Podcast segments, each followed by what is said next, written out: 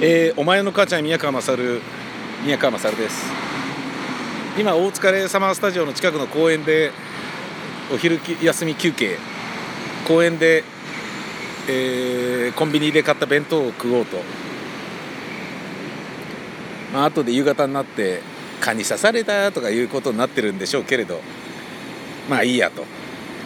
えー、先日ブラジリアンワックス行って VIO ゾーン全てがツルツルになり気持ちいいので 本当にあの断捨離気分。公園にいるのはですね、えー、劇場の暗幕を、えー、日干ししようと思って持ってきたわけです。なのになぜか劇団員の山ちゃんはですね、えー、これ持ってとりあえず公園行って広げといてっつって干すからって言ってね分かりましたって山ちゃん言ってたんですけどなぜか、えー、木陰で干してるっていうですね。なんで外まで来たのに陰干しっていう。日の日の当たるところになんで干さないのっていう。乾かすつもりがないわけっていう。どどどういうことっていうね。湿気た時期に干すっていうことは乾かしたいってことなんじゃないのかと、ね、湿気取りたいんじゃないのかっていう。何やってんだ山ちゃんっていう。そんな感じです。今山ちゃんはタバコ吸いに行っている感じだと思いますけど僕がその暗幕をですね干してあるのを見ている番になっている。今朝、えー、クロアチア・イングランドっていう強烈な、えー、面白い試合がありましたね、えー、準決勝。で昨日喋った ZIP のですね海香様は優勝候補同士の対決となりましたって言ってたかどうかは分かんないですけど、えー、あの昨日も喋ったんですけれどもね。なんでフランスベルギーの準決勝を、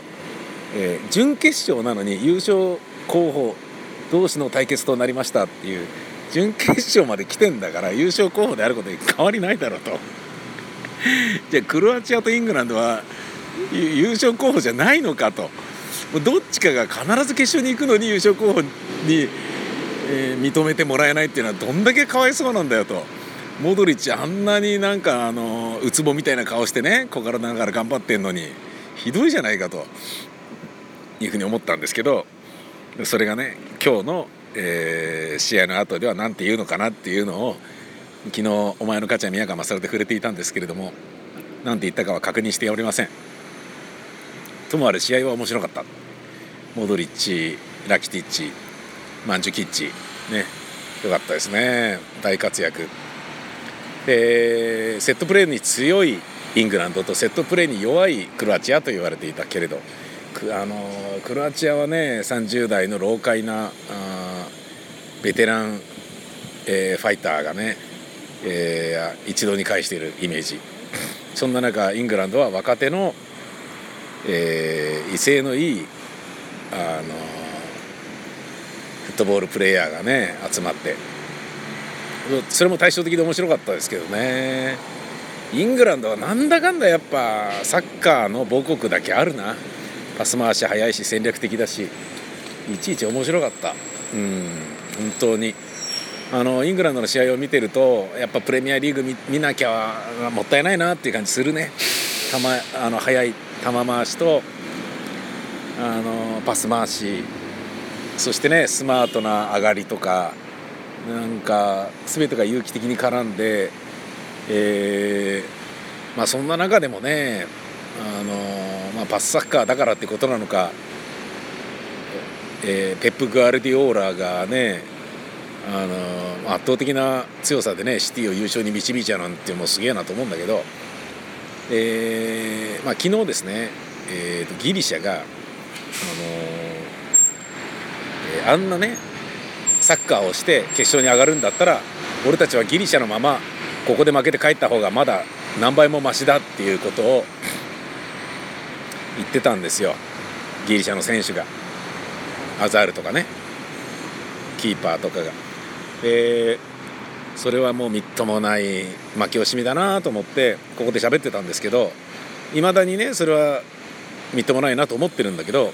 ただ本当に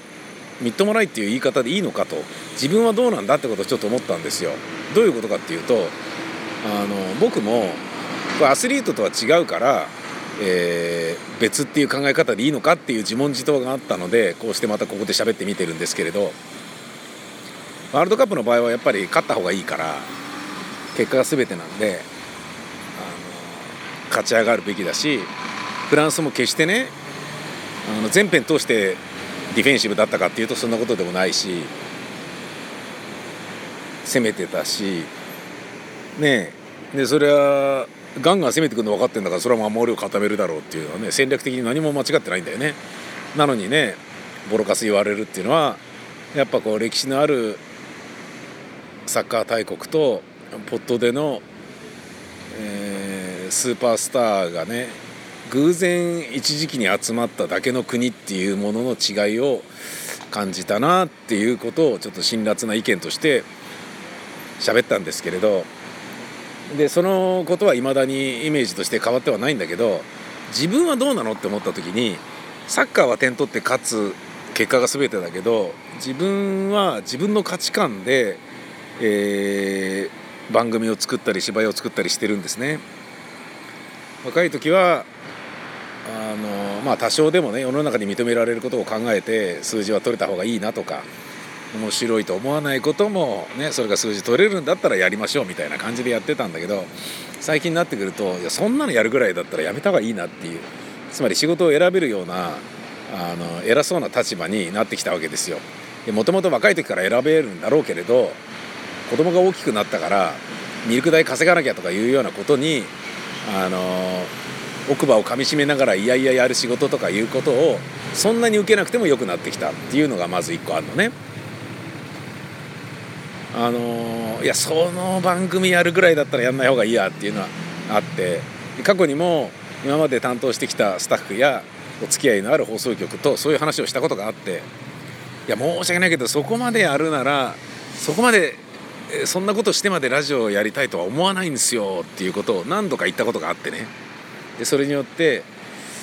あの、もっと宮川さんの声聞きたいぜって言ってくれる人とかには申し訳ないなと思うような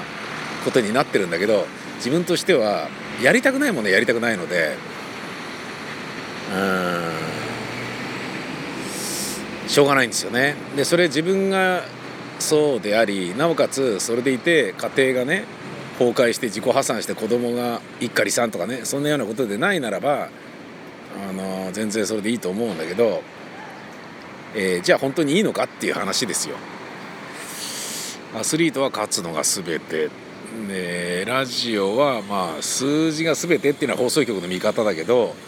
俺は別にね数字を取ると番組が続けられるなっていう副次的な喜びはあるけれどそしてスタッフや放送局を喜ばすことができるということで間接的に僕が嬉しいっていう副次的なことはあるけれど決してそこはねどうでもよくて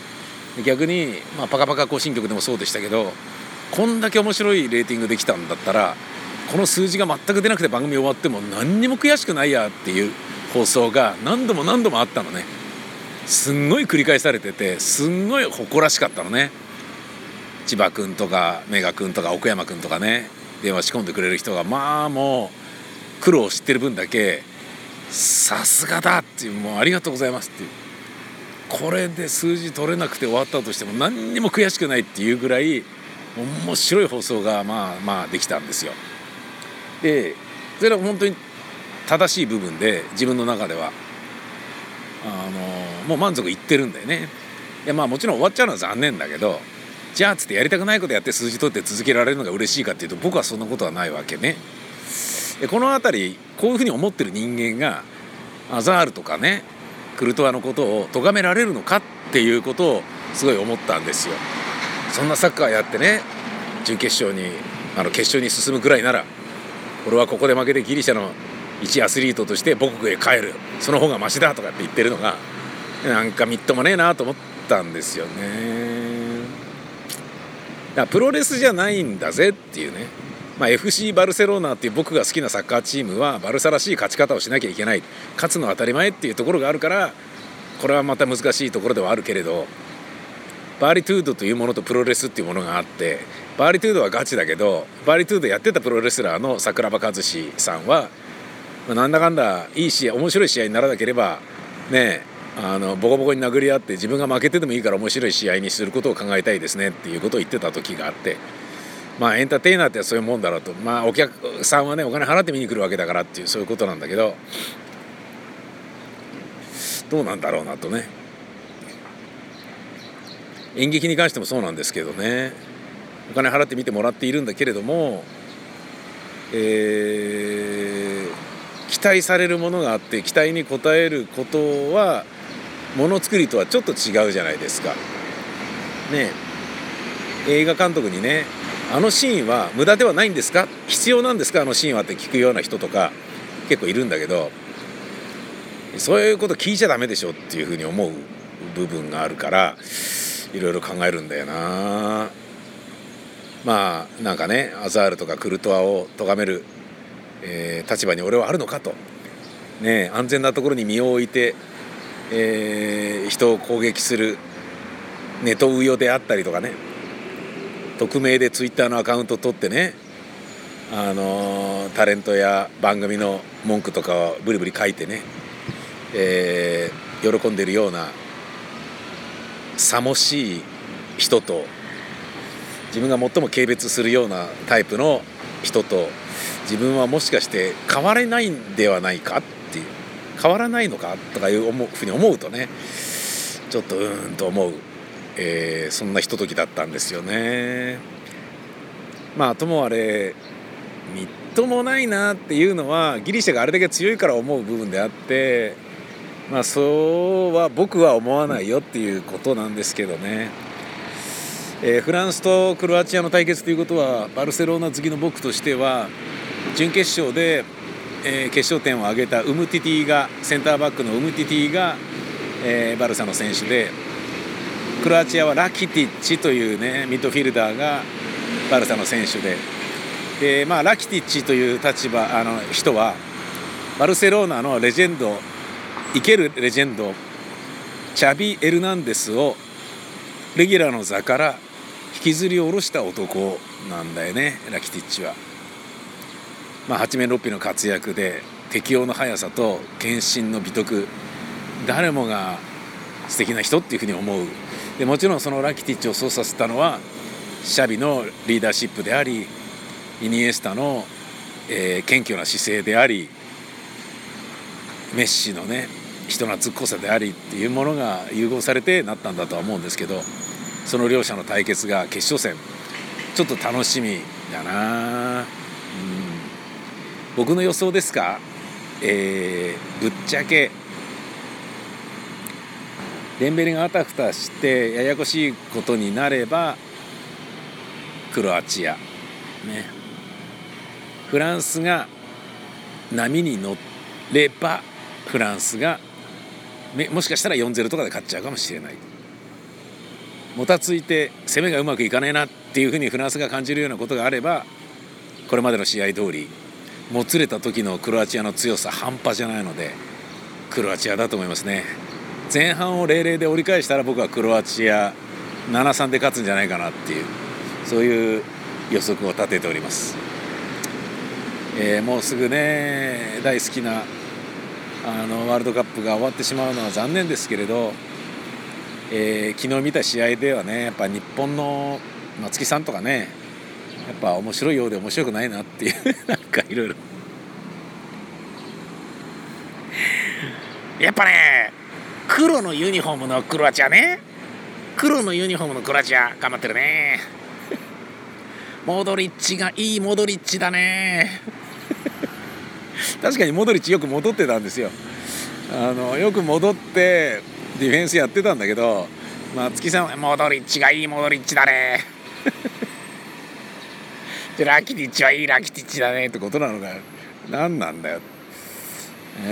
え。そうやって思うとたまごっちはクロアチアの生物なのかっていうそういうことですね。ではまた。